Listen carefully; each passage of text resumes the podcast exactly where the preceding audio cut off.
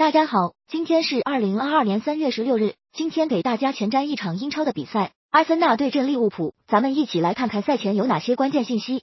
一、阿森纳本赛季主场十胜二平二负，主场成绩十分强势。这两场败仗的对手分别是前三的切尔西和曼城，而利物浦同样是位居三强之内。阿森纳应战的能力并不好。二、阿森纳中场史密斯罗本赛季英超贡献九球二助攻，是联赛中进球最多的中场球员。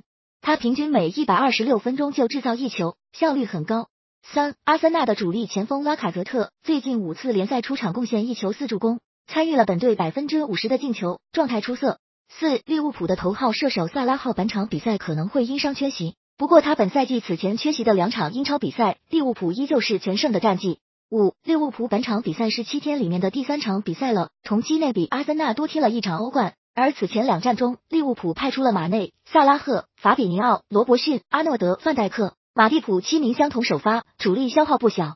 六，利物浦目前位居联赛第二，而上周末榜首的曼城被水晶宫逼平，本场利物浦取胜则能追到只差一分，战意强烈。